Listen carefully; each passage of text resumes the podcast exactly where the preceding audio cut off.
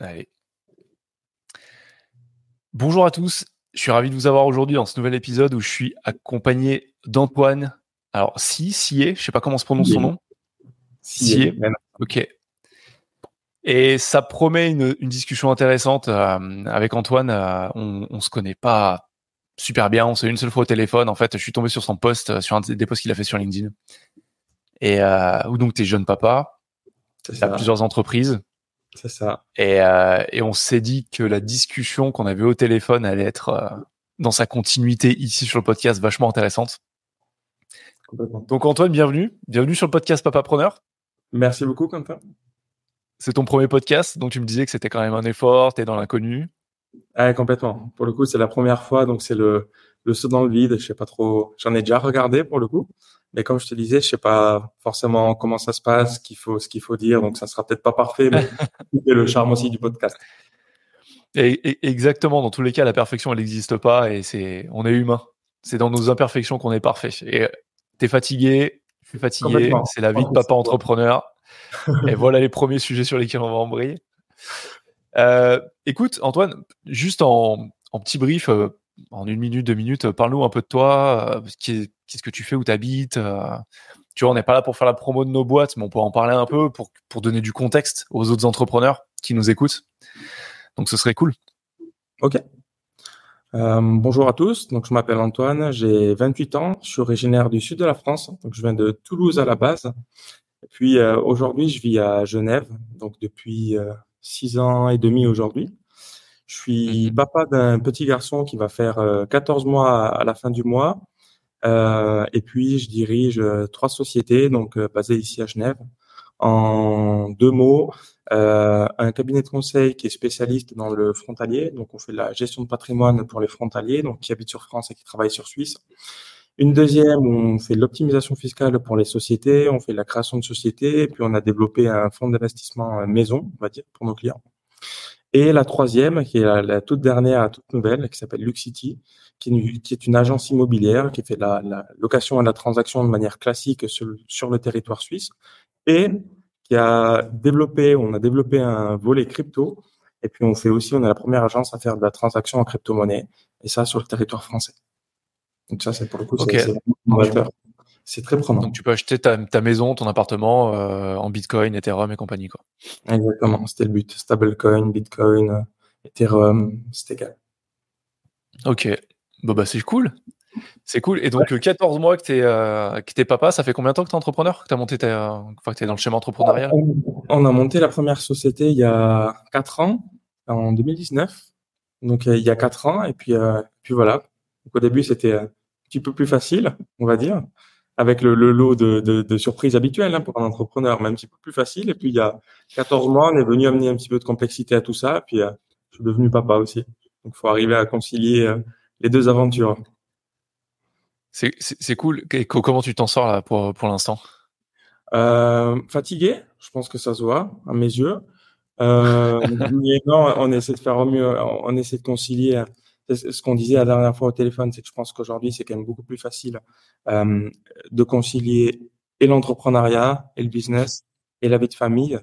Euh, c'est des, un juste équilibre à trouver, c'est une organisation, c'est des compromis certaines fois à faire, mais c'est beaucoup plus facile qu'il y a des dizaines d'années en arrière ou des générations passées où on était plutôt sur des business euh, industriels qui prenaient beaucoup de temps, qui mmh. demandaient beaucoup d'investissement, que ce soit en, en temps ou en, en, investissement financier. Aujourd'hui, euh, via les business online où, on a beaucoup d'outils qui nous permettent de gagner du temps. Donc euh, c'est quand même plus facile qu'avant de concilier les deux. Ah, c'est intéressant, c'est vrai que tu vois, j'en parlais avec avec Jérémy qui est mon co-hôte sur le podcast, Jérémy Coron, euh, hier au téléphone euh, où on, faisait notre petit brief du jeudi pour euh, savoir. Nous, on a nos business respectifs et hier on faisait un petit brief d'une heure, savoir papa preneur, qu'est-ce qu'on fait, les newsletters. D'ailleurs, je viens de percuter que j'ai oublié d'envoyer la newsletter du jour j'ai fait mon automatisation, tu vois. Donc l'automatisation c'est bien, mais effectivement, il faut quand même appuyer sur le bouton euh, programmer. Donc je le ferai à la fin de l'enregistrement. Euh, et, et, ouais, tu vois, en fait, on se disait, il y a un truc super intéressant. On, a, on en a pris conscience hier. C'est qu'à la base, ce podcast, c'est nous qui qui voulions partager nos expériences de papa et entrepreneur, parce qu'on s'est rendu compte qu'avec Jérémy, ça fait trois ans qu'on se connaît, on s'écrit tous les jours, et que 80% du temps, c'était au début pour se plaindre d'à quel point c'était compliqué d'avoir des enfants en bas âge, d'essayer de créer une boîte, de la sortir de terre, parce que euh, créer une boîte, au début, la, phase d'initiation, de démarrage, elle te demande énormément d'énergie, physique, mentale, psychique, et un enfant, c'est exactement pareil. Et, ça, peut être super compliqué. Et en fait, on se rend compte, tu vois, on parle de plein de trucs. Là, on a d'autres épisodes qui sont en préparation. On va parler de la, des hormones, de la testostérone et tout. Et hier, je lui disais, je pense que fondamentalement, effectivement, on parle au papa entrepreneur, mais on est aussi en train, nous, de se poser la question, tu vois, de c'est quoi l'homme moderne aujourd'hui. Et, euh, c'est marrant parce que ça fait quelques mois que je lis pas mal d'articles, euh, d'études, de livres sur le sujet, que j'écoute des podcasts sur le sujet. Et aujourd'hui, en fait, il y a un gros vide tu vois, sur, la, sur ce qu'est l'homme aujourd'hui. Avant, c'était le pourvoyeur de la famille. Euh, il travaillait, souvent la femme travaillait pas. Il avait au début le rôle de chasseur-cueilleur. Il allait à la chasse, il ramenait à manger, puis après il construisait, puis après il travaillait au champ, puis tout ça. Puis après, c'était ramener l'argent pour nourrir la famille. Et en fait, aujourd'hui, on est dans un monde où l'équilibre homme-femme est en train de se trouver en termes d'implication salariale, d'implication entrepreneuriale, en termes de revenus que tu apportes à la maison, en termes de temps que tu passes à travailler, en termes aussi de temps à t'occuper des enfants, t'occuper du foyer, faire le ménage, les courses, tout ça. Et, euh, et, et bien que le sujet, euh, tu vois, je ne veux pas rentrer dans des débats virulents, mais bien que le sujet du, du féminisme soit traité depuis des années et qu'il prenne beaucoup plus de place, et ce qui est génial, au final, le sujet de la place de l'homme aujourd'hui dans la société, il est très peu débattu. Et j'ai pas envie euh, de faire un, un, petit euh, pseudo-film ouin ouin où il faut plaindre les pauvres hommes euh, actuellement, mais je trouve que c'est un sujet hyper intéressant, tu vois. Ou comme tu le dis aujourd'hui, on peut créer des business totalement différents d'avant, où on peut voyager en créant nos business, on peut automatiser des choses, on peut bosser en 100% remote.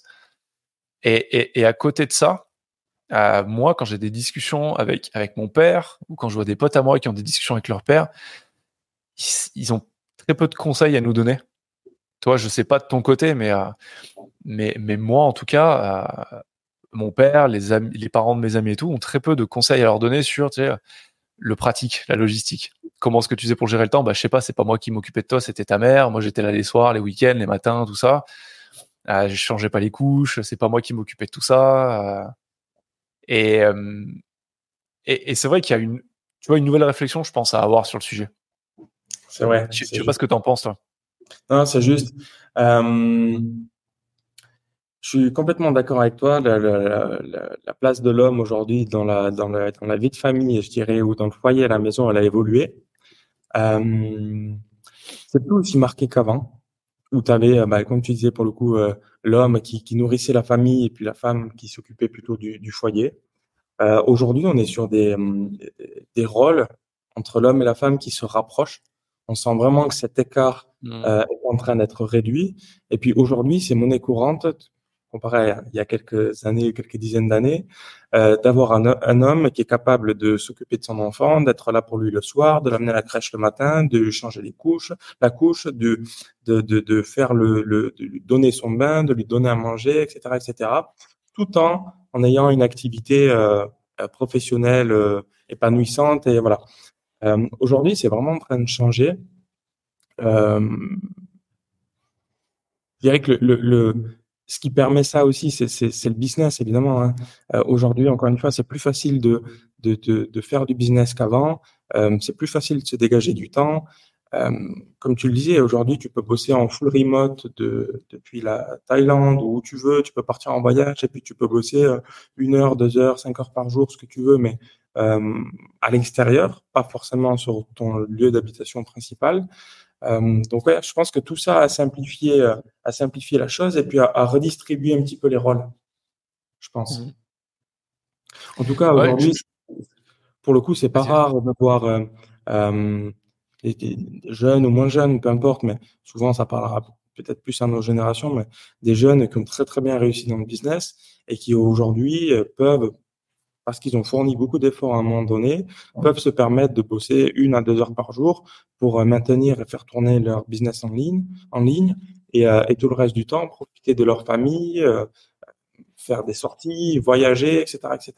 Ce qui était beaucoup plus euh, compliqué, délicat, voire même impossible, il y a plus, des années, plusieurs générations. Mmh. Alors, je pense qu'effectivement, c'était impossible dans le sens où, il y a deux choses.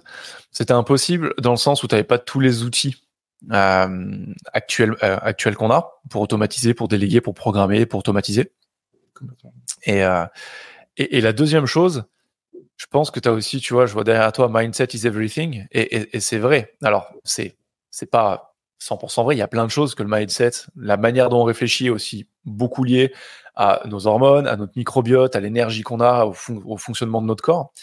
Mais, effectivement, il y avait un état d'esprit dans lequel euh, nous, nos parents, nos grands-parents étaient, où euh, la mentalité était différente, le schéma économique, social était différent.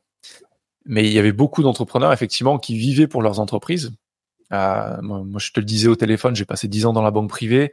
Au moment où il commençait à y avoir ce shift, où, la, où 90% de nos clients avaient, je sais pas, plus de 60 ans, on va dire, à de plus en plus de jeunes entrepreneurs qui avaient 30, 35, 40, 45 ans et qui commençaient déjà à avoir leur premier million, à avoir un patrimoine à gérer, leur première problématique patrimoniale.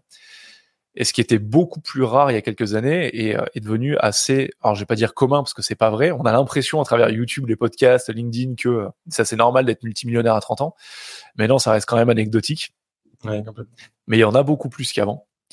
Et euh, mais il y a aussi, tu vois, cet état d'esprit de notre génération de se dire, il n'y a pas que le taf.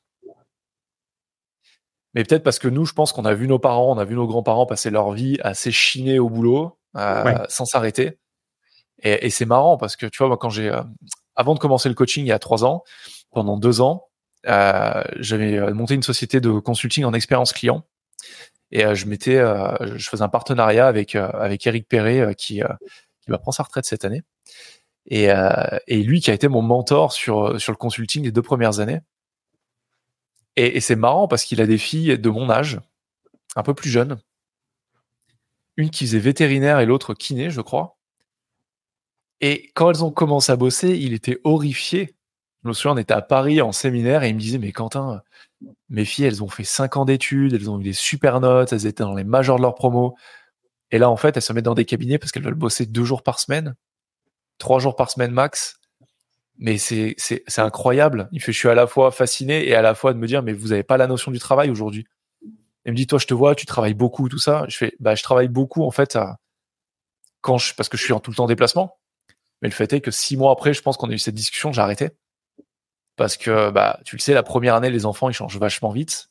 Mmh. Euh, moi, ma femme est tombée enceinte le jour où j'ai reçu les statuts de ma boîte. Elle m'a envoyé le test grossesse le jour où j'ai reçu les statuts de ma boîte. Donc, c'était un peu la douche froide parce qu'au début, euh, enfin, c'était pas une douche froide, c'est un mix d'excitation et de, et de gros flips. Parce qu'on s'était dit, je monte ma boîte et on en parle dans un an pour faire, pour faire un gamin.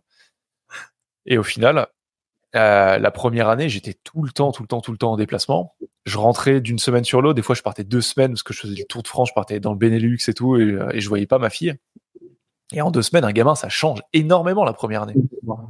Et je m'étais dit, tu vois, ça, ça avait été un, un, espèce de gros clic mental euh, où moi, dans ma tête, j'étais, je me considère toujours comme quelqu'un de très ambitieux mais avec des ambitions qui sont totalement différentes. Avant, je voulais être le meilleur banquier privé, je voulais être le meilleur directeur de banque privée, je voulais être le meilleur consultant spécialisé dans les banques privées, faire du business et tout. Et en fait, à force de plus voir ma fille, je m'étais dit, en fait, non, ma valeur la plus importante, je m'étais rendu compte à ce moment-là que c'était ma fille. Et pour moi, ça a été un peu bizarre parce que j'étais pas câblé comme ça, quoi. Et en six mois, j'ai pris ma décision de tout arrêter, de passer 100% remote et à faire que du coaching, avec un peu de consulting à 20% du temps mais c'est devenu anecdotique. Et cette discussion, tu vois, elle est restée dans ma tête pendant longtemps. Et je trouve qu'aujourd'hui, ça se démocratise. Tu vois, de se dire, on a des moyens de gagner suffisamment d'argent pour vivre correctement, vivre de nos passions, s'éclater, mais aussi bien se dégager du temps pour nous, pour notre famille. Parce qu'au final, euh, tu le sais sûrement aussi bien que moi, vu que tu fais de la gestion de patrimoine, tout ça. Euh, il y a, moi, la majorité des clients que j'ai suivis, c'était des businessmen ou des businesswomen qui étaient accomplis, mais souvent qui avaient une vie que je n'enviais pas du tout. Complètement. On en a déjà discuté pour le coup et je pense qu'on est assez d'accord sur le sujet. pour la plupart, c'est une, vie de sacrifice. Donc c'est peut-être, possiblement en tout cas, ce qui, ce qui ressort, une vie professionnelle épanouie et réussie. Mais dans beaucoup de cas, c'est une vie professionnelle, euh, personnelle, pardon, qui va être euh, un petit peu plus chaotique, ou du moins ils sont pas euh, pleinement heureux dedans. Et je pense qu'aujourd'hui, euh, nos générations essayent de trouver le juste équilibre entre une vie professionnelle réussie et une vie personnelle aussi épanouie. et donc, qui passe par passer un petit peu plus de temps avec ses enfants, être là pour eux, pouvoir faire des activités, les voir grandir comme tu l'as justement dit, un enfant, surtout dans ses, dans ses premiers mois, dans ses, ouais, dans ses premières années, surtout dans ses premiers mois, ça grandit extrêmement vite, ça change très très vite. Ils sont capables de développer euh, des, des, des, des, nouvelles choses très très rapidement. Et puis si tu pars euh, deux semaines en déplacement ou, ou t'es pas présent, bah, tu vas louper ces moments-là. Et, euh, et, donc je pense qu'aujourd'hui, on, on veut vraiment arriver à concilier les deux et essayer d'être le plus présent possible pour eux. Alors ça va passer par euh, euh, une organisation. Moi, par exemple, des fois, ça m'arrive de, de, rentrer le soir euh, trop tard pour le voir. Il est déjà couché. Par contre, ça veut dire que le matin, je suis parti plus tard et puis c'est moi qui l'ai amené à la crèche. Par exemple, c'est moi qui l'ai réveillé, c'est moi qui l'ai amené à la crèche. J'ai passé du temps avec lui. Mmh. Ou des fois l'inverse. Des fois, je vais partir tôt, je vais pas le voir le matin. Par contre, je vais rentrer un peu plus tôt le soir pour passer du temps avec lui, euh, que ce soit lui donner le repas, que ce soit jouer avec lui, que ce soit le coucher. Euh, voilà. c'est vraiment une, une question d'équilibre. Ça m'est arrivé déjà de pas le voir de la journée. Alors, je, je, fais pas de déplacement aussi long que deux semaines ou autre, mais dans des grosses journées où que je devais faire, ça m'est déjà arrivé de pas le voir, mais, euh, mais j'ai horreur de ça. Et le lendemain, mmh. il, c'est, enfin, je sais pas, c'est long, il manque un truc. Donc, euh, donc j'essaie de m'organiser pour, euh, euh, voilà, pas passer euh, forcément en semaine toute la journée avec lui, mais passer du, des moments de qualité euh, avec. Puis, puis tu vois, c'est, il y, a à la fois une théorie que je suis en train d'élaborer, je réfléchis sur le sujet, mais aussi parce que c'est différentes études, différents bouquins, différents podcasts que j'ai pu écrire, j'ai pu entendre sur ces sujets, mais sais, tu as de plus en plus d'études qui montrent que les sept premières années de la vie d'un enfant, je crois pour une fille, c'est les cinq premières, et pour les garçons, c'est les sept premières, euh, elles sont cruciales euh, dans son développement psychologique. Et euh, elles sont cruciales dans le sens où il faut qu'il y ait un ancrage paternel et un ancrage maternel. Chacun a son propre rôle. Et, euh, ce qui est super intéressant, je sais pas si tu connais la série Modern Family. De, de nom, j'ai jamais vu, mais je connais de nom. Ok. Bah, tu vois, c'est une série avec, euh, je pense, qu'avec ma femme, elle nous a donné envie d'avoir une famille, parce que c'était pas, c'était pas évident. À la base, on habitait à Lille à, ce moment-là. Ok. C'était pas un truc totalement, euh, on va dire, euh, c'était pas évident pour nous. On n'était pas sûr de faire des enfants. Et cette série a vraiment, nous, a vraiment donné envie de faire, de créer notre famille. Moi, je viens d'une famille assez éclatée. pas dans le sens le langage des jeunes aujourd'hui, c'est éclaté au sol, mais dans le sens éclaté personne, tu vois, a trop de relations. mais euh, une famille assez, assez, solitaire, un peu tout chacun de, son côté. Et du côté de ma femme, c'est l'inverse. C'est une très grosse famille. Ils vivent tous dans la même région, tous dans la Drôme, à 99%. Euh, les réunions de famille, c'est 40 personnes. Euh, il y a des enfants de partout. Tout le monde est très proche. Elle a trois frères. Enfin, ils sont trois. Elle, c'est la grande sœur. Elle a deux petits frères. Ok. Et moi, j'ai découvert cet univers familial à travers elle. Et, et ce qui est marrant, c'est que hier soir, on a regardé le dernier épisode justement de la, de la série, enfin, parce que c'était quand même il y a trois ans, euh, le dernier épisode. Mais bon, quand t'as des gamins euh, Netflix, tu, passes moins de temps devant. Tu vas avec parcimonie. Et, euh, et ce qui est super intéressant, c'est que cette idée de la famille, tu vois, a moi changé dans ma tête, changé dans la tête de ma femme, et j'ai aussi l'impression que moi, ça m'a fait prendre du recul hier. J'y réfléchissais juste avant d'aller me coucher. Que tous ceux que je connais, alors que ce soit des clients à moi, des personnes que j'ai eues, des prospects ou des amis qui sont entrepreneurs, tout ça, il y a une grande majorité qui n'ont pas de bonne relation avec leur père. Ou pas un attachement à la famille euh, super fou, tu vois. Et, euh, et, et, et, ça dégage cette envie de prouver sa valeur à travers des gros, des gros euh, projets entrepreneuriaux. Je dis pas que c'est la, c'est, c'est toutes les, tous les entrepreneurs, hein. mais c'est un sujet qui, qui est vraiment récurrent. Ok.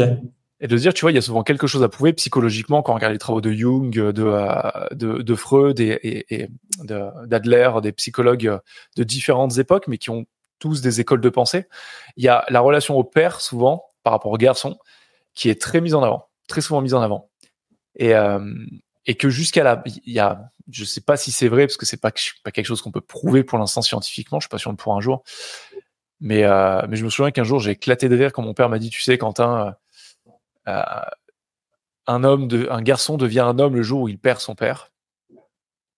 J'avais éclaté de rire. J'avais trouvé ça, c'est un peu les, les, les discours inspirants des années, des années 20. Et, en fait, sans dire que c'est vrai, il y a une relation, tu vois, au père. Moi, j'ai, moi, j'ai une fille. Euh, là, le, deux, le deuxième, on ne sait pas si c'est un garçon ou une fille, on aura la surprise. Mais, euh, mais cette relation au père, chez, les entrepreneurs, souvent, elle peut avoir un impact énorme sur la manière dont ils vont entreprendre, l'intensité qu'ils vont mettre dedans. Parce que souvent, tu vois, il faut que je fasse ça, je dois faire ça, je machin, je truc, c'est une, une auto-imposition de, euh, de souffrance, de douleur, de choses qu'ils n'ont pas forcément envie de vivre, mais ils le font pour prouver quelque chose, souvent en se disant je dois le prouver à moi-même, mais souvent c'est on essaie de le prouver à quelqu'un qui nous a marqué dans la vie, souvent c'est le père. Mmh. Et, euh, et, je me rends compte que les amis à moi qui ont de super relations avec leurs parents, ils sont souvent beaucoup moins carriéristes. Ils sont beaucoup plus orientés sur la famille. Je ne sais pas s'il y a un lien, J'en sais rien, mais c'est un truc que je suis en train de découvrir de plus en plus à travers les discussions que j'ai avec tous mes clients. La majorité de mes clients sont des clients. J'ai quelques clientes, mais je travaille beaucoup avec des hommes. Et c'est un truc qui, tu vois, attise ma curiosité. Je, sais pas ce que tu en penses par, rapport à, par, rapport à, ce que je te dis. Je, je suis assez d'accord avec toi. Euh, je pense que un des moteurs les plus puissants que tu peux avoir euh, dans la vie, et notamment bah, dans ta dans la carrière d'entrepreneur, parce que tu es confronté constamment, ton job, c'est résoudre des problèmes, plus ou moins gros, ça dépend au niveau où tu en es. Mm. Ton job, c'est résoudre des problèmes. Et on est constamment confronté à des difficultés. C'est jamais un long fleuve tranquille. Pour ceux qui pensent que c'est le cas, c'est pas vrai. Euh, et je pense que cette force qu'on a d'aller euh, traiter ces problèmes, à chaque fois prendre des coups, se relever, repartir, repartir plus fort, etc., etc. Je pense que cette force, on la tire principalement de notre passé euh, personnel des épreuves qu'on a vécues. Alors, ça peut être de la relation avec la famille, ça peut être des mmh. épreuves que tu as vécues quand tu étais plus jeune, euh, qui soient liées à la famille, des amis, euh, la perte d'un proche, un accident, euh, euh peu mmh importe, ce que, tu veux. Mais je pense que cette, euh, ces épreuves, c'est vraiment le, plus gros moteur qu'on ait et c'est ce qui nous, ce qui nous pousse toujours à aller de l'avant et ce qui fait que tu es, es indestructible. En fait, il y a au plus tu vas traverser des preuves difficiles, au plus tu auras une capacité à réagir euh, facilement, je dirais, ou à relativiser quand des problèmes sur ta vie d'entrepreneur vont se mettre sur ton chemin. Et typiquement, nous, quand on fait du recrutement, c'est vraiment ce qu'on va chercher. Euh, moi, ce qui m'intéresse, ce que je vais analyser dans le, dans, le, dans le recrutement que je vais faire, c'est je vais chercher chez les candidats qu'on voit euh, ce qu'est leur moteur et puis ce qu'ils ont pu traverser de difficile dans leur vie passée. Ça va en dire beaucoup sur leur capacité à s'investir, à tenir la cadence, à être résilient, etc., etc. Et ça, c'est quelque chose qu'on recherche beaucoup et pour moi, c'est le plus gros des moteurs. Euh, les personnes qui ont eu euh, une vie euh, trop lisse, trop tranquille, trop facilitée, auront moins de force et moins de capacité à surmonter toutes les épreuves que peut surmonter un entrepreneur dans d'autres métiers certainement aussi, mais particulièrement dans le nôtre pour le coup. Hmm. Et ça, c'est quelque chose qu'on vérifie très souvent, je trouve. Ouais, complètement. Tu vois, il y a deux, il y a deux choses que tu dis euh, qui, qui m'interpellent. Euh, la première, effectivement, c'est euh, le concept en psychologie qu'on appelle l'adaptation hédonique. C'est, tu vas te dire, en fait, que ce soit un niveau de pensée, un niveau physique, un niveau de résistance mentale, à chaque fois qu'on le dépasse, même un niveau de confort financier. Ça, ça, ça fait complètement sens. Devient une nouvelle norme. À chaque fois qu'on vit une expérience qui nous bouscule un peu, quand tu écoutes la théorie du chaos, soit tu as un éclatement, un effondrement par le bas, le niveau d'équilibre s'effondre par le bas, et là, et là c'est mauvais, soit tu as un niveau de friction qui explose, l'équilibre se brise, et tu as une augmentation par le haut avant de retrouver un certain équilibre. En psychologie, on appelle ça l'adaptation hédonique, et l'adaptation hédonique, en fait, c'est que tu te, tu te fais à n'importe quelle situation, et tu t'adaptes à n'importe quelle situation. J'aime bien prendre l'exemple, tu vois, du vin, pour ceux qui aiment bien le vin.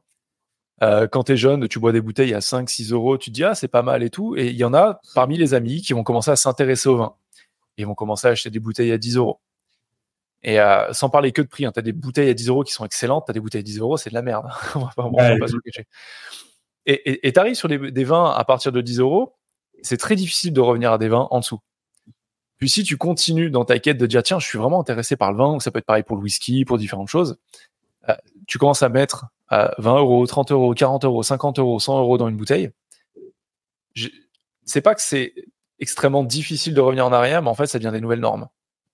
Pour toi, tout de suite, mettre 30, 40, 50 euros dans une bouteille de vin, c'est plus quelque chose de déconnant. Parce que déjà, c'est quelque chose qui t'intéresse, qui attise ta curiosité, ton intérêt, ça peut être un hobby, une passion. Donc, c'est c'est moins, euh, moins compliqué, mais pour quelqu'un qui n'a pas l'habitude de mettre 50 euros dans une bouteille de vin, ce serait totalement aberrant. Alors que mhm. toi, c'est ta normalité. Et l'adaptation hédonique, c'est exactement ça. Euh, et, je pense que tu vois, dans, dans l'entrepreneuriat, c'est à double tranchant. Parce que tu as l'adaptation hédonique dans le sens, effectivement, tu cumules les merdes, tu cumules les revers, et tu apprends à faire avec, tu te renforces un peu à chaque fois. C'est comme quand tu vas à la salle, hein, quand, tu fais, quand, quand, tu fais des exercices de biceps, euh, tes, tes, biceps, tes muscles en général, ils vont pas grossir linéairement. Tu as une phase de destruction, de déchirure des fibres musculaires, et ce stress physique va les renforcer et euh, enfin les faire qu'elles vont se, elles vont se, se, euh, se, se, soigner, guérir et redevenir plus fortes. C'est exactement pareil, c'est le principe de la résilience. C'est tomber euh, et se relever plus fort qu'avant.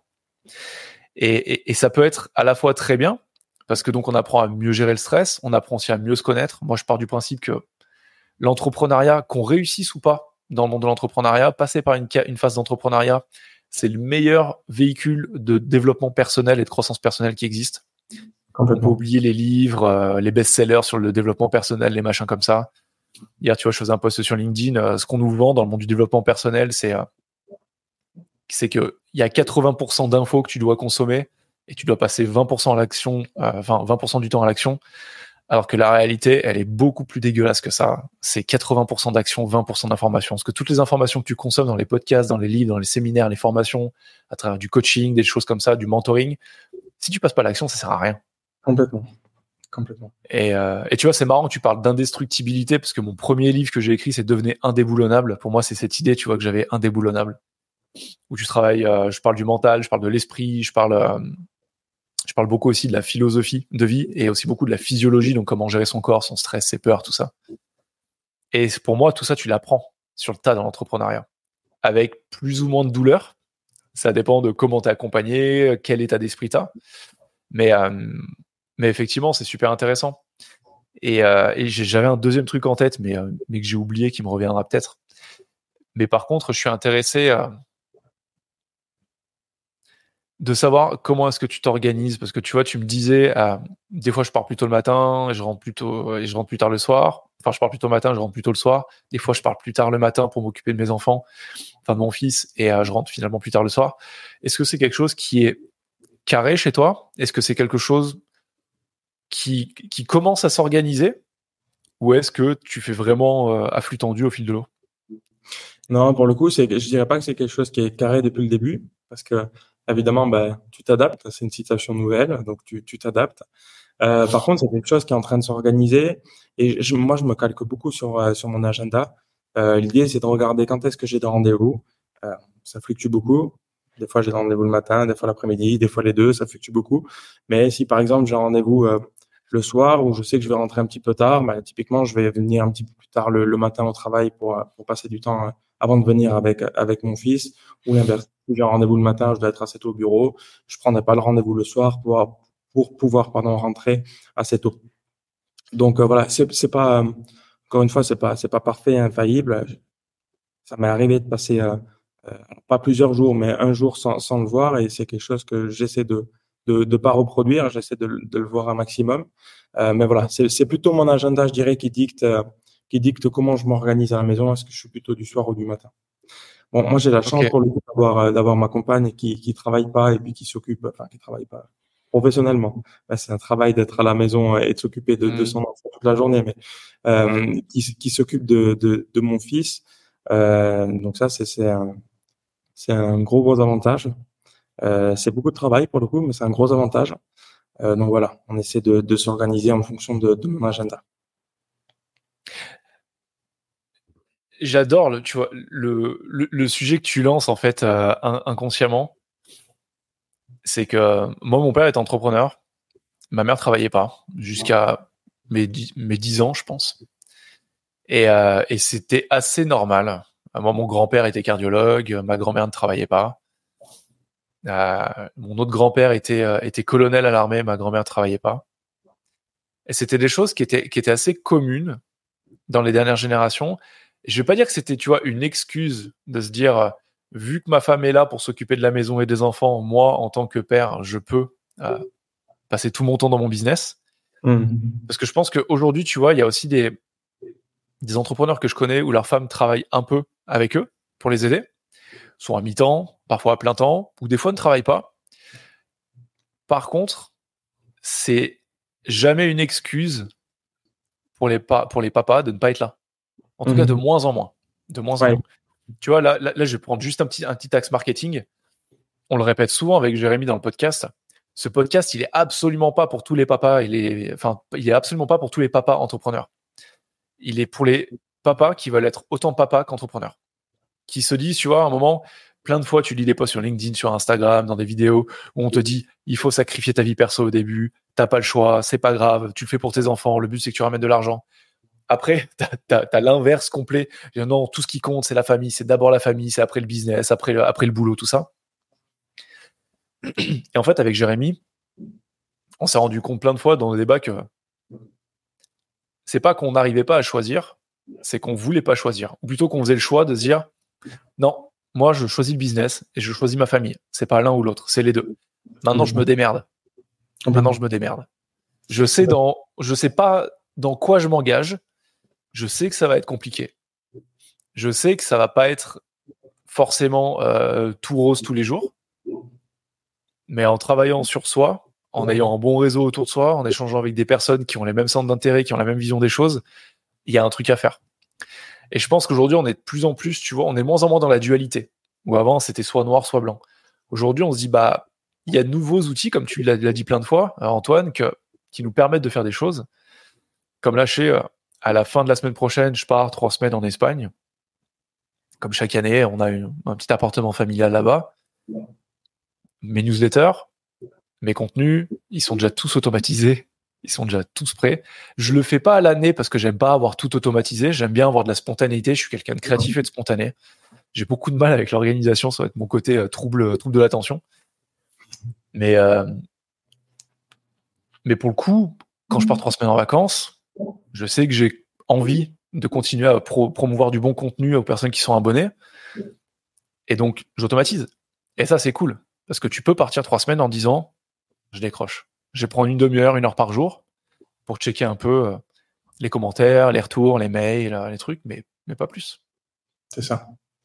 Je pense, pour revenir à ce qu'on disait tout à l'heure, c'était, c'était super intéressant parce que tu, je pense que c'est vraiment une question d'équilibre. C'est-à-dire que c'est des choix personnels que tu vas faire dans, ton couple, dans ta vie de famille, avec ta femme. Et puis tu vas définir les rôles de chacun. Il n'y a pas de bon rôle, de mauvais rôle, ou il n'y a pas de, de bonnes pratiques, de mauvaises pratiques. Chacun va, trouver son équilibre et puis va définir un petit peu ce qu'il veut faire et comment ça va bien fonctionner dans, son foyer. En général, quand tu as lancé une entreprise, bah, t'as pas forcé, tu as voulu lancer une entreprise. Quand tu as eu un enfant, généralement, que tu as voulu avoir un enfant, bah, tu as voulu avoir un enfant. Donc tu te retrouves avec une entreprise, un enfant que tu as voulu, et donc tu dois concilier les deux. Maintenant, encore une fois, il n'y a pas de dualité, c'est pas ou l'entreprise ou l'enfant, en tout cas de mon point de vue. Aujourd'hui, avec tous les outils qu'on a, on peut arriver, on doit arriver à concilier les deux Et donc ça, c'est vraiment une question d'équilibre. C'est une répartition qui se fait pour moi, en tout cas, ce qui se passe chez nous, c'est une répartition qui se fait au sein du foyer. Et on est tombé d'accord sur un, un, fonctionnement, sur une répartition des rôles, et, et, puis ça fonctionne très bien. Et tu peux arriver à concilier les deux. Alors encore une fois, je dis pas que c'est parfait. On n'est pas sur Instagram en train de vendre une image euh, euh qui est pas réaliste. On le voit à mes cernes. Je pense que euh, il y a de la fatigue qui s'accumule clairement parce que mine de rien, c'est euh, deux passions avoir des enfants et créer des boîtes qui prennent du temps, qui demandent beaucoup d'énergie. Euh, et puis, comme on le disait, en plus, c'est un cercle vicieux parce que bah, quand ton enfant est fatigué, il dort de moins en moins, etc., etc. Donc, toi, tu es encore plus fatigué, t'as pas le temps de te reposer. À côté, tu dois gérer aussi tes business. Et puis, comme par hasard, c'est pile le moment, il y a tout qui te tombe sur les, sur le, tout qui tombe dessus et puis il faut, faut tout gérer en même temps. Mais, mais ça fait partie, ça fait partie, euh, ça fait partie du, du folklore. Donc euh, non, on a choisi, on a choisi euh, nos vies, on a choisi d'avoir des enfants, on a choisi d'avoir des business. Les deux sont conciliables aujourd'hui. C'est encore une fois, une question d'équilibre, d'organisation. Et il y a, un autre point. Moi, je suis, euh, je suis assez, je suis imperméable aux excuses. J'ai vraiment horreur de ça. je j'accepte vraiment pas les excuses pour le coup, que ça soit dans ma vie de tous les jours, que ça soit dans ma vie pro. je n'aime pas ça du tout. Et c'est en discutant avec euh, des proches, que ce soit de la famille, que ce soit des amis, que tu te rends compte de l'impact ou de la, de la force que tu as euh, en ayant connu des événements difficiles dans ta vie, en ayant entrepris, tu es confronté à plein de choses. Et c'est là où tu te rends compte de la force que tu as. Je parlais tout à l'heure d'indestructibilité. Euh, tous ces événements, tout ce que tu vas traverser dans ta vie, t'amène vraiment à être euh, très très fort et tu, tu, deviens vraiment, euh, tu relativises beaucoup, tu deviens imperméable aux excuses. Et il y a beaucoup de choses où, en discutant avec des amis, de la famille, euh, ils vont identifier ça comme un problème. Pour eux, c'est important. Pour moi, bien souvent, je, ça l'est pas en fait. Je leur dis mais euh, c'est pas grave, c'est rien ça. On va faire comme ça, comme ça, on solutionne et puis on n'en parle plus. C'est pas grave. Et, et je pense que c'est ces deux choses qui font que tu développes vraiment une personnalité qui se renforce, je pense. Tu prends plus de caractère aussi, plus d'assurance et tu as, peut-être une vision, en tout cas chez moi, j'ai une vision qui est beaucoup plus tranchée qu'avant. Je suis plus dur, je trouve, qu'avant. Euh, mais parce que j'ai pris en maturité, j'ai pris en expérience, j'ai traversé certaines choses qui m'ont qui m'ont forgé. Euh, voilà, Quand tu dis plus dur, c'est dans quel sens? Euh, Indestructible, dans le sens où tu t'es euh, euh, pas plus dur dans le sens plus sévère, dans le sens où tu t'es vraiment euh, renforcé et euh, c'est la nuance que je voulais apporter. avant, de, de, t'atteindre, c'est beaucoup plus difficile. Encore une fois, tu vas relativiser mmh. beaucoup plus facilement et tu vas identifier les vrais problèmes des faux problèmes. faux problèmes, je veux dire, on, en a tous tous les jours, mais un bon entrepreneur et qui a eu une vie perso avant un, peu chargée, et il a cette faculté à les filtrer, à dire ok ça c'est rien, on s'en fiche, il faut qu'on le traite, mais c'est pas grave. Par contre, on va se concentrer vraiment sur les gros problèmes. Cela c'est important. Mmh. J'adore ce que tu dis. Et, en plus, tu vois, tu dis, euh, quand tu parles avec les autres, tu te rends compte, et moi je me rends compte à travers les mots que tu utilises, tu parles beaucoup de choix.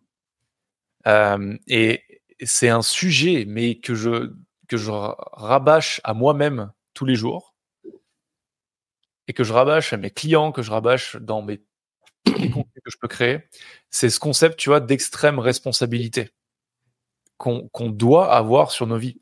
Comme tu l'as dit, tu choisis d'entreprendre. Tu sais que mhm. ça va être la merde à un moment. C'est obligatoire, ça fait partie du chemin. Tu choisis de faire un enfant.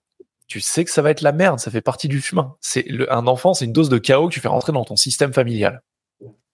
Tu contrôles pas, tu contrôles rien. Et tu as fait ces choix. Et ce que je trouve dingue, c'est et il euh, et, y a absolument pas de jugement là-dedans parce que moi, il y a des jours, effectivement, j'ai des excuses qui arrivent comme ça en disant ah, je suis trop fatigué, je suis trop ci, je suis trop ça, ou j'aurais jamais dû faire ci, ou j'aurais jamais dû faire ça, parce que tu es super fatigué, parce que comme tu le dis, la fatigue, elle s'accumule.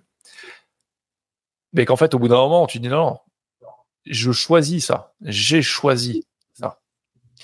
Et juste de se dire j'ai choisi que la situation, elle soit agréable ou pas. Hein. C'est un choix et je choisis de le régler, je choisis d'avancer, je choisis de continuer, ça te renforce. Ça te rappelle que c'est toi le capitaine. Exactement. Et, et, tu vois, on a, on a psychologiquement, tu vois, on a tous un juge interne. Quelqu'un qui nous martèle, tu fais pas bien, tu fais bien, t'es trop beau, t'es pas beau, t'es intelligent, t'es pas intelligent, il est meilleur que toi, tout ça. Et, ce qui est hyper, ce qui est hyper fun, c'est que tu vois, ce juge interne, il a trois manières vraiment de, de s'exprimer. On se juge nous sur le fait qu'on soit assez bon ou pas assez bon, qu'on soit à la hauteur ou pas à la hauteur. On juge souvent les autres aussi, inconsciemment, pour se rassurer, pour se dire que finalement, non, ça va, on n'est pas si petit que ça, ou euh, on n'est pas si gros que ça, on n'est pas si fatigué que ça, qu'il y a toujours pire, machin. On juge les autres. Et ça, souvent, les gens ont confiance, ont conscience. Mais on a beaucoup moins conscience de la troisième manière dont, dont ce juge interne s'exprime au quotidien. C'est qu'on juge nos circonstances. On juge notre environnement. Et très souvent, c'est là où, en fait, moi, ce que j'appelle les, euh, les fuites de pouvoir, tu vois. Où, en fait, on perd de notre pouvoir personnel et on le donne à quelqu'un d'autre. En disant, j'habite pas au bon endroit, c'est pas ma faute, c'est la sienne. Euh, si j'avais su, j'aurais pas fait comme ça. Et en fait, à chaque fois qu'on a ce genre de raisonnement, tu vois, on distribue du pouvoir comme ça. On donne à n'importe qui. Et puis on se retrouve un peu comme beaucoup de personnes, euh, avec peu de confiance en nos capacités, peu de confiance en l'avenir. Et ça arrive même à des personnes qui ont été très très fortes à un moment. La confiance en soi, c'est pas quelque chose de linéaire, c'est quelque chose qui monte, qui parfois baisse, et ça se retravaille, ça se renforce. Mais souvent, on parle, on a beaucoup moins conscience, tu vois, de d'à quel point, à quel point on distribue notre pouvoir au monde entier. Parce que on dit que nos circonstances ne sont pas les bonnes, que notre environnement ne sont pas le bon, n'est pas le bon. Euh, que tout ce qui se passe autour de nous n'est pas aligné avec nos ambitions, notre objectif, que l'univers s'est pas mis en alignement devant nous et nous a ouvert à nous dérouler le tapis rouge, tu vois, pour, pour que tout fonctionne, quoi. Mais c'est la vie, ça. Complètement. Et, et, tu vois, ça me fait 100% à rebondir sur ce que tu dis, j'aime pas les excuses de plus en plus, je prends conscience, tu vois, aussi dans, cette ce raisonnement de dire c'est quoi l'homme moderne aujourd'hui, c'est quoi un homme? Comment est-ce qu'il doit exploiter ses forces? Mais t'as ça en fait, c'est dépasser ses circonstances. Moi, tu vois, je suis premier je suis 100% transparent. J'habite une petite ville, Romans-sur-Isère, dans la Drôme. Euh, il y a beaucoup de personnes qui appellent cette ville Romans-sur-Misère d'ailleurs parce que pendant très longtemps c'était une ville très pauvre, c'était la capitale mondiale de la chaussure, mais tout s'est effondré euh, il, y a, il, y a, plusieurs années. Et donc euh, les prix de l'immobilier sont très bas, il y n'y avait pas de très il y avait pas de grosses boîtes, il y avait très peu d'emplois, un énorme taux de chômage il y a encore dix ans. Là, c'est en train de bouger, c'est en train de revenir. Mais euh, moi, les premières années ici, je me suis dit, quand je suis parti du centre-ville de Lille, où j'habitais dans le vieux Lille, j'avais un super réseau en France, en Belgique et tout, sur Paris, Lille et Bruxelles, je suis parti ici, très vite, je me suis dit, mais qu'est-ce que j'ai fait? J'arriverai jamais à développer mon business ici. Jamais j'y arriverai. Et ce qui est intéressant, c'est que plus je me disais ça, plus mon business faisait comme ça, tu vois. Jusqu'au jour où je me rends compte que oui, effectivement, tu n'as pas de multinationale, tu n'as pas un énorme écosystème de start-up. T'as pas un énorme écosystème de grosses boîtes avec des cadres dirigeants euh, qui peuvent potentiellement être mes clients. Il n'y a pas de grosses boîtes euh, auxquelles j'ai facilement accès pour faire des séminaires, pour faire des conférences, des choses que j'adore faire.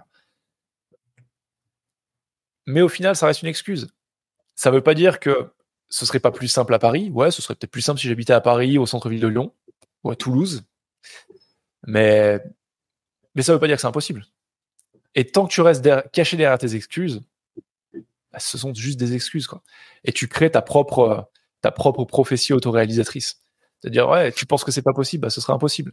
Mais si tu dis, OK, ça va peut-être être plus difficile que ce que je pensais. Et fondamentalement, tu vois, c'est ça le raisonnement derrière le fait d'être papa preneur, je pense. C'est que tu sais que tu vas pas être le papa que tu rêves d'être. Tu vas pas être l'entrepreneur que tu rêves d'être non plus parce que tu vas pas pouvoir bosser jour et nuit, 7 jours sur 7, le samedi, le dimanche, comme si tu étais célibataire. Mm-hmm. Donc tu dois faire des compromis des deux côtés, mais que c'est pas non plus une excuse pour te dire c'est impossible, je baisse les bras. Ouais. Complètement. Pour le coup, les, excuses, c'est vraiment ce qui te euh, conforte dans ta situation actuelle. Euh, si, ta, si ta situation actuelle, elle te plaît pas, t'es pas confortable dedans, tu dois en changer. Et si tu te donnes des excuses et que tu dis, euh, OK, c'est parce que je suis pas dans la bonne ville, OK, c'est parce que j'ai un enfant et que j'ai pas le temps de travailler 14 heures par jour, etc., etc., tu resteras toujours dans cette situation et tu te conforteras dans cette situation qui te plaît pas et tu te conforteras dedans. L'idée, c'est que dans le film qui est ta vie, tu es l'acteur principal du film et que tu peux faire beaucoup de choses. Tu peux changer beaucoup de choses en prenant certaines décisions. Et donc, il y a beaucoup de problèmes, par exemple, que tu vas générer ou de choses qui vont te tomber dessus, euh, dont tu seras responsable, parce que tu es l'acteur principal du, film. Hmm. Euh, et, puis, il y, a, il y, a, autre chose aussi, ça fait référence aux excuses, c'est que dans les problèmes, dans ce qui te tombe dessus, il y en a une partie dont tu vas être responsable, tu devras t'en sortir, c'est comme ça. Et puis, il y en a une autre partie dont tu ne seras pas forcément responsable, qui tomberont dessus, parce que devait te tomber dessus un jour ou l'autre.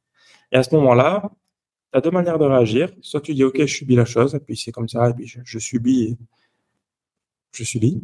Ou soit tu dis, bah, ça m'est tombé dessus, c'est comme ça, et puis je dois faire ce qu'il faut pour passer outre, passer au-delà.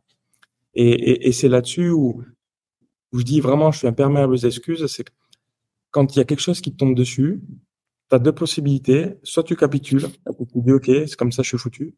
Ou soit tu dis, non, je m'en fiche, en fait, ça m'est tombé dessus, c'est pas grave, mais on va passer outre. Et t'as pas le choix. La vie, c'est ça. La vie, c'est que tu dois avancer tout le temps, tout le temps, tout le temps, tout le temps. Ça sera jamais un long fleuve tranquille. Ça sera jamais linéaire.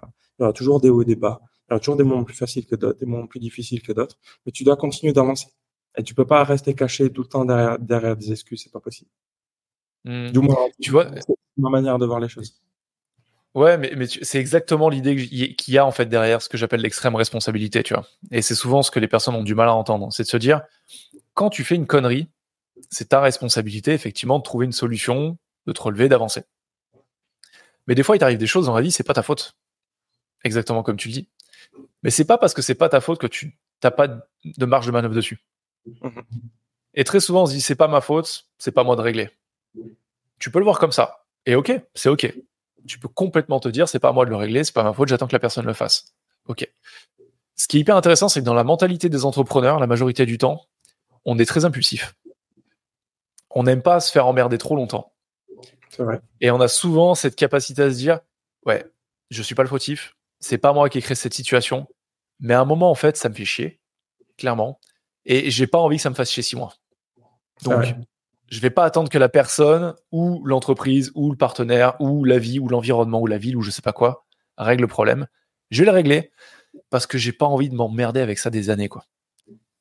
Et pour moi, c'est ça le concept d'extrême responsabilité. C'est on n'a aucune idée de savoir à quel point on est capable de faire des choses et de, je vais pas dire de contrôler l'univers autour de nous parce que c'est impossible, mais par contre, on oublie à quel point on a du contrôle sur des petites choses qu'on qu'on néglige au quotidien. Mm. Et c'est le contrôle de nos actions, de ce qu'on met. Et tu vois, par rapport à ce que tu dis, ça me revient tout à l'heure. Je voulais, je voulais dire un deuxième truc. Euh, je t'ai dit, j'ai complètement oublié. Le revers de la médaille de l'adaptation hédonique, c'est aussi que, effectivement, vu qu'on s'adapte à tout, il y a aussi beaucoup d'entrepreneurs qui courent après des. Euh, en fait, qui s'habituent à des schémas de vie, des schémas de réalisation, des schémas de type d'objectifs qui, s'imposent, sont pas les leurs et qui sont en constante évolution. Et ça, moi, je l'avais vu avec mes clients quand j'étais en banque privée, où tu vois, tu commences à travailler avec un client, euh, il arrive, euh, on va dire, il pose un million d'euros, tu sens que c'est pas assez, il te fait comprendre que c'est pas assez, et tu dis ok, c'est quoi votre objectif? Bah, je me sentirai en sécurité, je caricature un quand j'aurai 2 millions.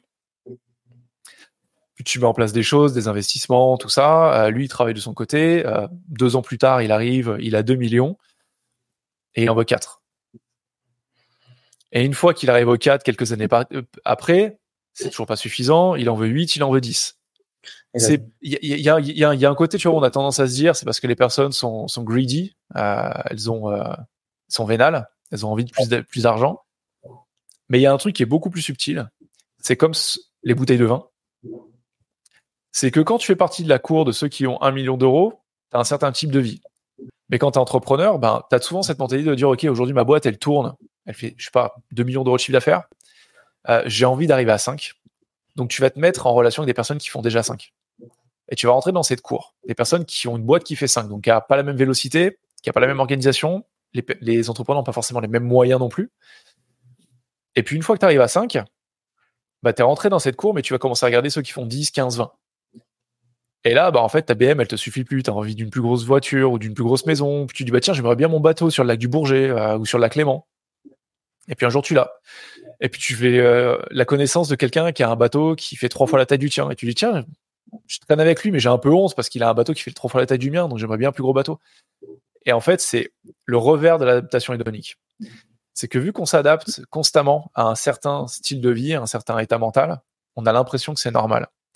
Le piège là-dedans, c'est qu'on se dit à chaque fois qu'on sera heureux quand on aura atteint ça. Exact. Et les études le montrent. Euh, alors, j'ai plus le nom. C'est une infirmière spécialisée dans les soins palliatifs qui avait fait cette étude euh, et qui avait interrogé plus de, je sais plus combien de centaines ou de milliers de personnes qui étaient sur leur lit de mort hein, pour savoir en gros les principaux trucs qu'ils regrettaient. Et en fait, à chaque fois, c'est la même chose. je, je, regrette de pas avoir été assez avec ma famille. Je regrette de m'être trop pris au sérieux. Je regrette euh, de pas avoir euh, vécu ma vie comme je l'entendais moi, d'avoir trop travaillé. C'est toujours les mêmes choses qui ressortent. Et pour moi, tu vois, l'adaptation hédonique, ça a des bénéfices, mais ça a aussi un gros revers, surtout dans l'entrepreneuriat, où on est tout le temps dans cette mentalité de go-getter, où il faut aller chercher, chercher, chercher, chercher, mais on peut complètement se perdre dedans. C'est tout le temps pareil. En fait, c'est euh, le résultat est toujours le même. Et on le sait parce qu'on le voit au travers de, des témoignages ou des études, mais c'est toujours la même chose. Euh, les entrepreneurs, ils sont très, très, très... Alors peut-être aujourd'hui, ça devient un petit peu moins vrai avec nos générations, euh, mais de base, les entrepreneurs, ils sont tout le temps, tout le temps, tout le temps en train de courir après l'argent, après euh, faire plus de chiffres d'affaires, euh, comme tu disais, avoir tel bateau, telle voiture, etc., etc. C'est tout le temps une course, euh, une course à l'argent, euh, au, au, au, bien matériel. La rat race, comme ils disent aux US. complètement. Et quand on écoute, quand on écoute, il y en a beaucoup qui te disent, je voulais une Ferrari, par exemple. Je me suis acheté une Ferrari. Et, euh, et puis, ouais, bah, une fois que je l'avais, euh, j'étais content trois semaines. J'ai roulé avec, c'était chouette. Mm. Mais bon, une fois que je l'avais, euh, j'avais fait le tour. Quoi. Donc, je voulais autre chose. Je voulais quelque chose de plus cher. Et puis après, tu t'achètes des voitures plus chères, etc., etc. C'est vraiment une course. Je pense que les entrepreneurs, ils ont beaucoup d'ego. Euh, je pense qu'on a beaucoup d'ego. Euh, et que euh, on voit ça, je pense, un peu comme une compétition. Et il y en a beaucoup qui, prennent vraiment comme une compétition, dans le sens où euh, tu as une boîte qui fait 3 millions de chiffre d'affaires, et puis ton, ton pote à côté ou quelqu'un que tu connais dans la ville, il a une boîte qui fait 10 millions de chiffre d'affaires, tu vas vouloir faire 10 millions. Une fois que tu vas avoir fait tes 10 millions, tu vas dire, OK, je vais vouloir faire 20 millions parce qu'un tel, il fait 20 millions. Et tu vas faire tes 20 millions, etc., etc. Et en fait, c'est vraiment la course aux plus riches. Elle s'arrête jamais elle s'arrête jamais. En fait, tu as des mecs qui, qui, pèsent aujourd'hui, euh, type Elon Musk, qui pèsent tellement lourd qu'on veut être les premiers, mais on ne sera jamais les premiers. Et l'erreur qu'on fait, c'est qu'on va toujours regarder les, gens qui nous restent à aller chercher au-dessus, et on regarde jamais ceux qui sont en dessous. Et tu, tu, te dis, tu, tu te dis toujours, OK, je suis pas le premier. Par contre, tu te dis jamais, OK, je fais partie du, j'en sais rien, je fais partie du 1% par, par exemple des personnes qui ont mieux réussi. Et ça, ça me permet d'avoir une, une, liberté, une aisance financière qui me permet de passer plus de temps, par exemple, avec ma famille, avec mes amis, avec les gens qui comptent pour moi. Je pense qu'on a beaucoup d'ego et que c'est cet ego qui nous fait faire une course, mais qui bien souvent est la mauvaise course. Et, et, et peu importe la quantité d'argent que tu as, ce que tu pourras jamais acheter, c'est le temps. Et ce qui ressort très souvent dans les études, dans les témoignages, c'est j'ai pas passé de temps avec ma famille, j'ai pas vu mes enfants grandir.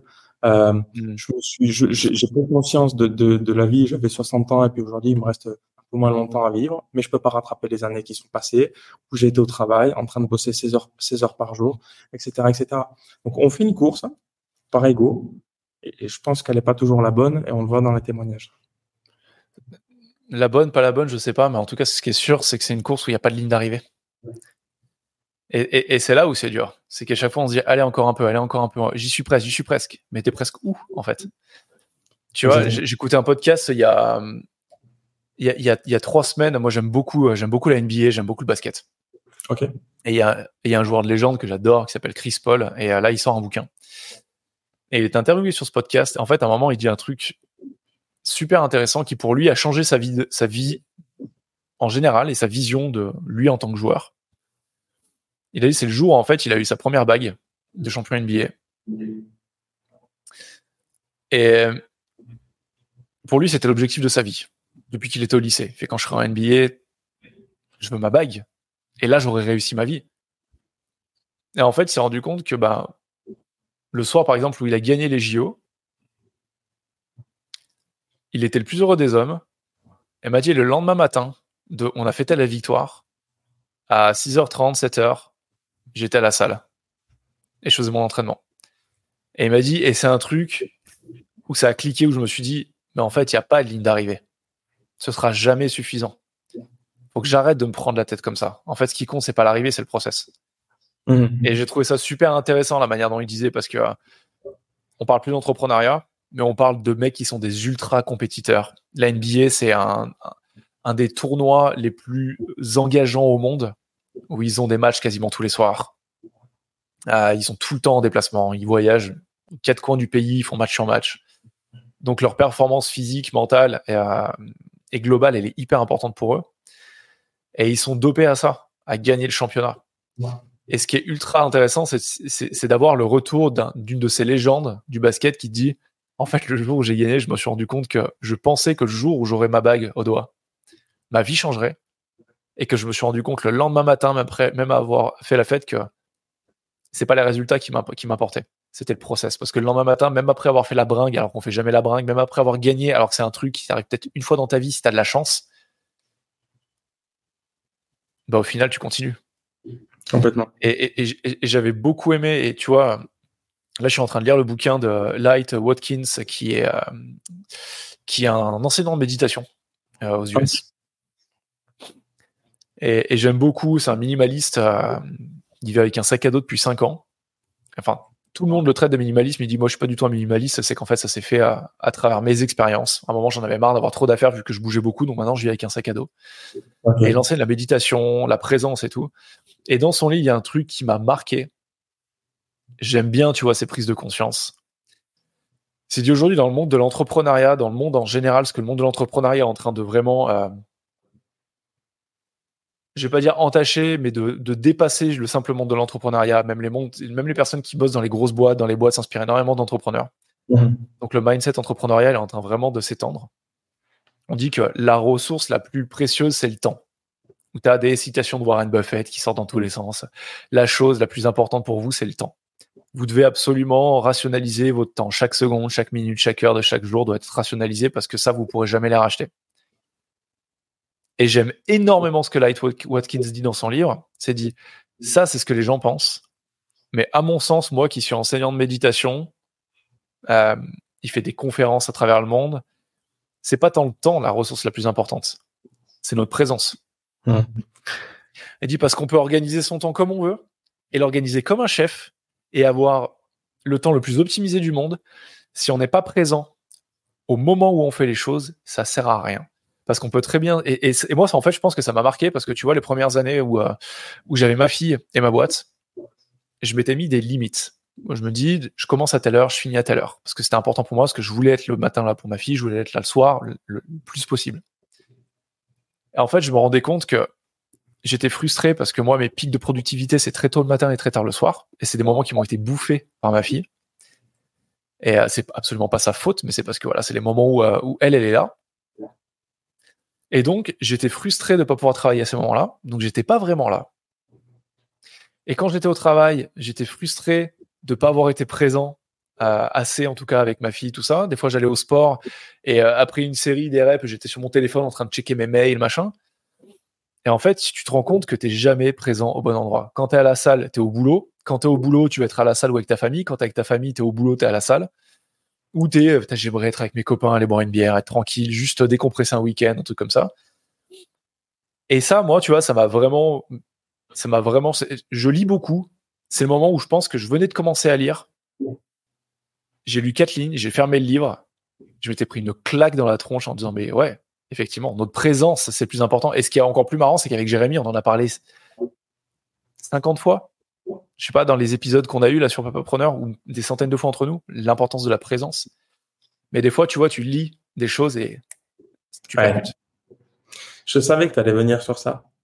Quand tu as, commencé à, parler, euh, je savais que tu allais venir sur ça. Euh, c'est ce que j'appelais tout à l'heure et ce que j'appelle moi du temps de qualité.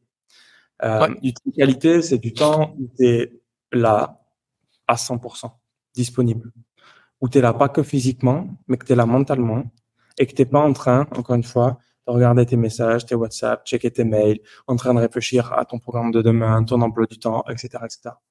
C'est un moment simple où tu es là à 100% mentalement, sans téléphone, tu, vraiment tu, tu profites du moment avec ta famille, tes amis, peu importe.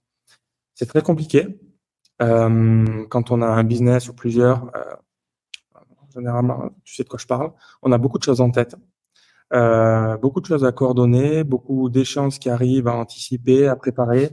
Euh, donc c'est pas facile d'être euh, là mentalement à 100%. C'est pour ça que c'est important d'arriver à se dégager du temps de qualité.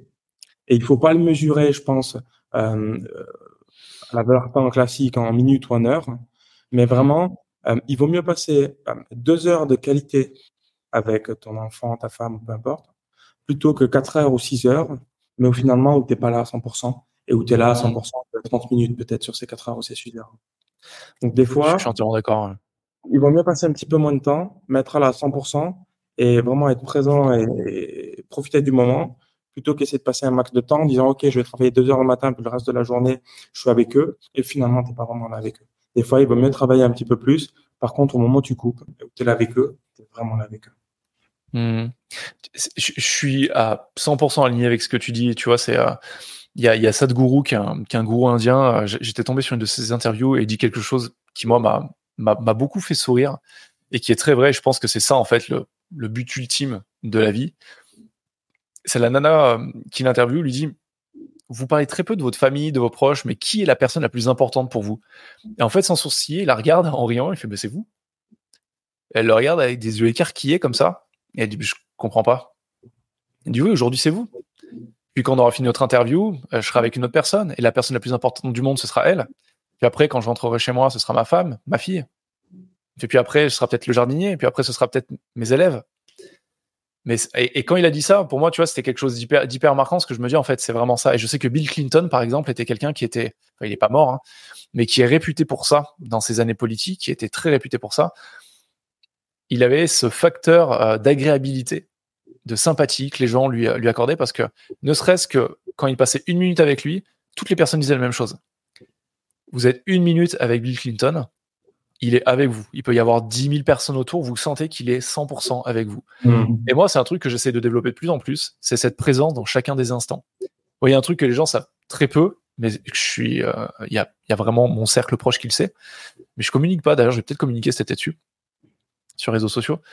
Mais euh, moi, je donne des cours de yoga, des cours de méditation à côté à mes clients. Mais là, je commence à faire des partenariats avec des salles de sport autour de chez moi parce que c'est un truc qui, que j'adore, qui me parle depuis que je suis gamin.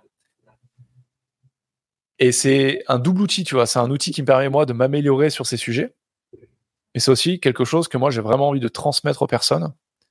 C'est cette capacité à juste être là. Mhm. Parce qu'une fois que tu as développé cette compétence, parce que pour moi, c'est vraiment une compétence, c'est un muscle mental que tu développes. De toute façon, tu le montres. Tu passes une personne sur un IRM, quelqu'un qui ne fait pas de méditation, et tu passes un, un mec comme Mathieu Ricard, euh, qui est un moine euh, français, mais très connu le cerveau n'est pas du tout la même. Il y a beaucoup plus de matière grise à certains endroits du cerveau, beaucoup plus de cellules grises, beaucoup plus de densité au niveau des connexions neuronales.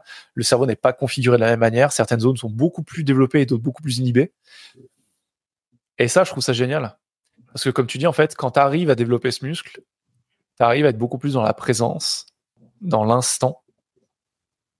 Et c'est super bon pour le business, pour la famille, pour tout. Parce que ça veut dire que quand tu es avec un interlocuteur business, t'es avec lui. Quand tu avec un collaborateur, tu es avec lui. Quand tu avec ta femme, tu es avec elle. Et ce qui compte, c'est pas de passer 12 heures avec ta femme. C'est de passer, si tu peux passer 12 heures de qualité avec elle, c'est royal. Il y a très peu de personnes qui arrivent.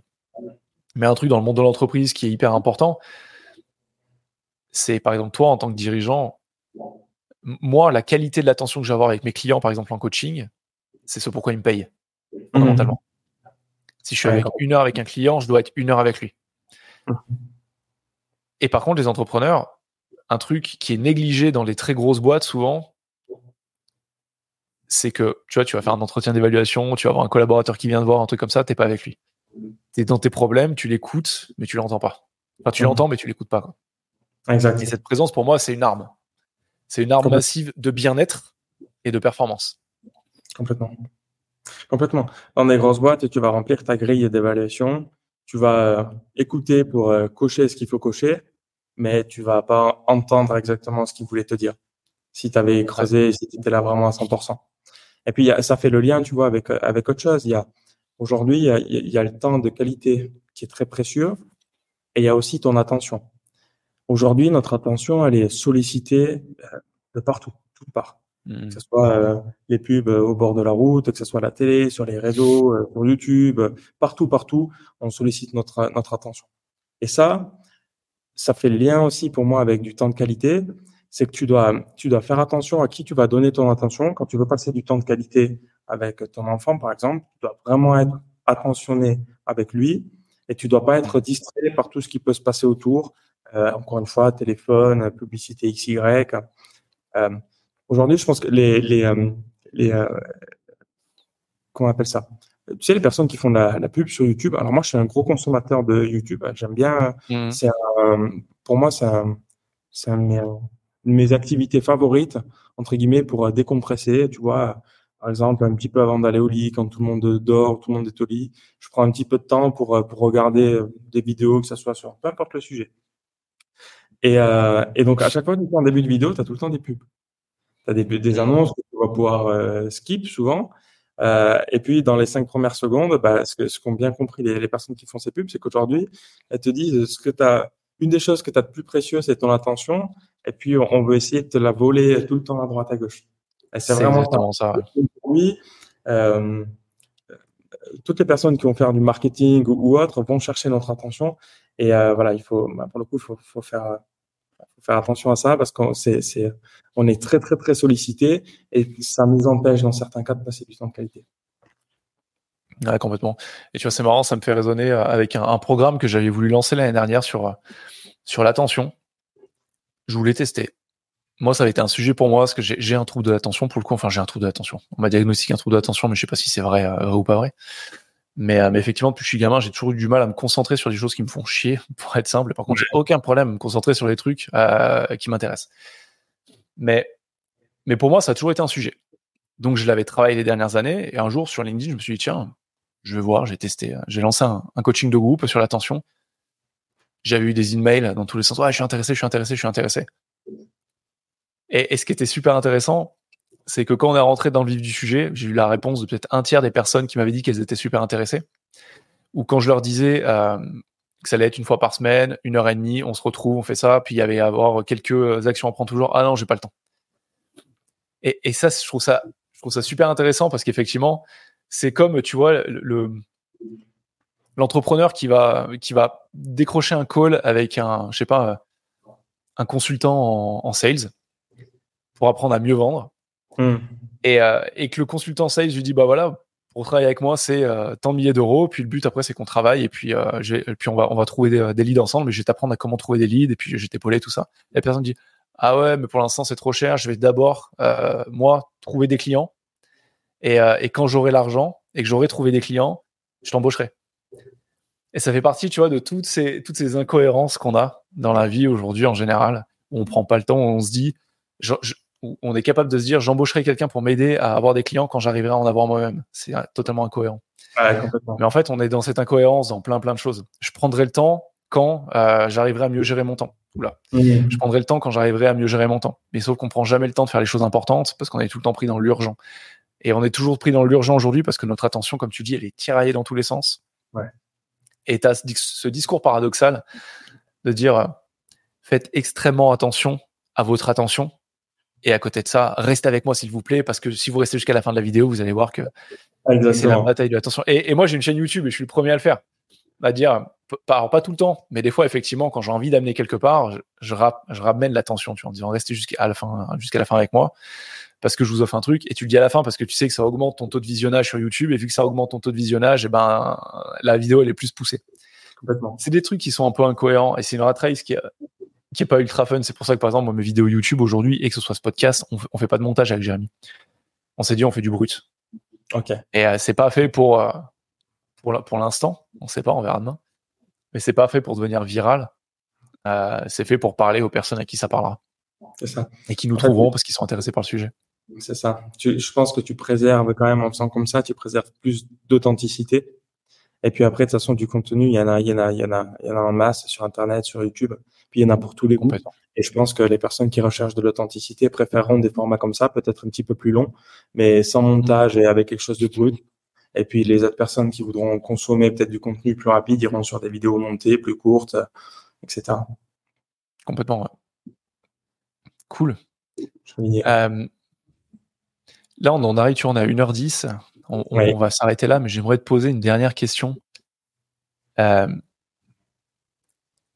si tu étais ton toi dans 5 mhm. ans, quel conseil tu te donnerais maintenant pour vivre au mieux justement cette situation de, papa preneur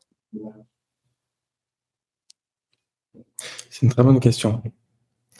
C'est une très très bonne question. Si j'étais mon moi dans 5 ans, qu'est-ce que je me donnerais comme conseil? C'est une très très bonne question. Mais souvent les questions de fin sont très bonnes. C'est celle qui amène vraiment la réflexion. Euh, qu'est-ce que je me donnerais comme conseil? Je pense que j'essaierai. Je pense que j'essaierai de passer encore plus de temps de qualité avec euh, avec mon fils. la partie entrepreneur, ça c'est ok, on la gère. Je pense que c'est la partie papa qui demande, en tout cas chez moi, qui doit demander le, le plus d'attention et sur lequel il faut être focus. Aujourd'hui, ça c'est une priorité je pense que je passerai encore plus de temps de qualité avec euh, mon fils et, ma femme. Clairement, mm. j'en passe aujourd'hui. Euh, mais comme tu le disais euh, tout à l'heure, euh, un enfant, ça grandit très très vite. C'est les premiers mois, les premières années où il a besoin le plus de la présence de ses parents, euh, de son père et de sa mère. donc je pense que je passerai encore plus de temps de qualité avec clairement. J'en passe déjà assez, mais je pense que je pourrais en passer plus, clairement. Et je m'organiserai pour en passer encore plus. Ça, ça t'apporterait quoi? Plus de satisfaction personnelle. Et euh, j'aurais eu le temps de passer, euh, euh, peut-être de, de, de l'accompagner et d'inculquer encore plus de choses. Et même si j'ai vu beaucoup de moments, que j'essaie d'être un max présent, j'en ai loupé quelques-uns certainement et ça me permettrait d'éviter de les louper aussi. C'est des moments qui arrivent une fois, et même si je les ai vus la plupart, il y a, des petites choses que que ma femme a pu voir parce qu'elle a été là avec lui tout le temps, que moi j'ai pas forcément pu voir en live, en direct, et que j'aurais bien aimé voir. Ok, trop cool. Merci Antoine, merci de nous avoir partagé ça, euh, ton conseil de toi dans 5 ans. Merci pour cette discussion. Merci à toi. Et euh, je te tiens au courant quand l'épisode sera mis en ligne. Avec grand plaisir. Je serai le premier à aller le, Merci beaucoup, Quentin. Il, sera disponible sur YouTube, il sera disponible sur toutes les plateformes de podcast en audio. Donc, euh, donc je te tiendrai au courant. Merci à vous de nous avoir écoutés. Euh, merci de votre attention. Comme d'habitude, n'hésitez pas à vous abonner à, ce podcast, les papapreneurs, à le partager à un papapreneur à qui ça sera utile, à qui ça parlera. Posez une vos questions sur contact at papapreneur.fr. Euh, on y répondra avec, euh, avec Jérémy, on y répond toujours. Ça nous donne aussi des idées de sujets sur les podcasts. Je vous remercie. Prenez soin de vous. Antoine, prends soin de toi, prends soin de ta famille. Merci beaucoup, toi aussi, Quentin. Merci. Et puis je te dis à très vite. Ciao. Avec plaisir. Au revoir.